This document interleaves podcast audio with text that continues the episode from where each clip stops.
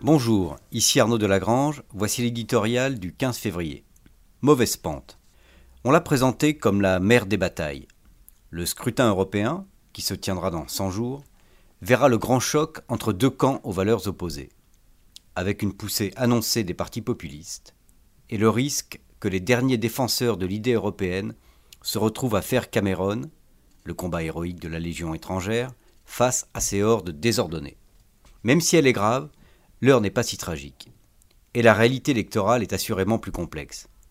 Il y a eu, chez Emmanuel Macron, la tentation de jouer la partie front contre front, progressiste contre nationaliste. Si l'on voit bien son utilité tactique, enfoncer un coin entre les droites européennes, cette polarisation apparaît réductrice et dangereuse.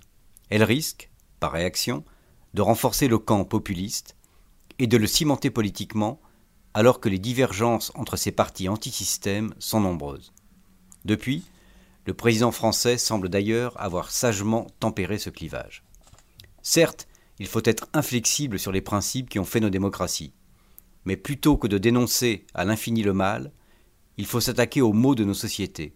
La puissance de ces mouvements populistes n'est que le reflet de l'impuissance, subie et choisie, des forces politiques traditionnelles.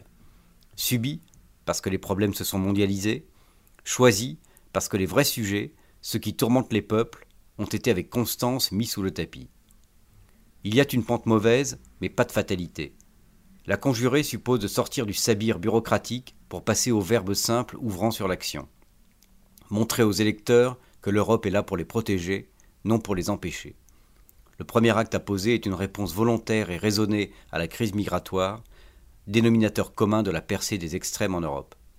Pour cela, il faudra que nos dirigeants politiques se dégagent du marais des idées molles et de l'épilepsie médiatique, pour prendre de la hauteur. Les pères de l'Europe ne l'ont pas bâti chez Cyril Hanouna.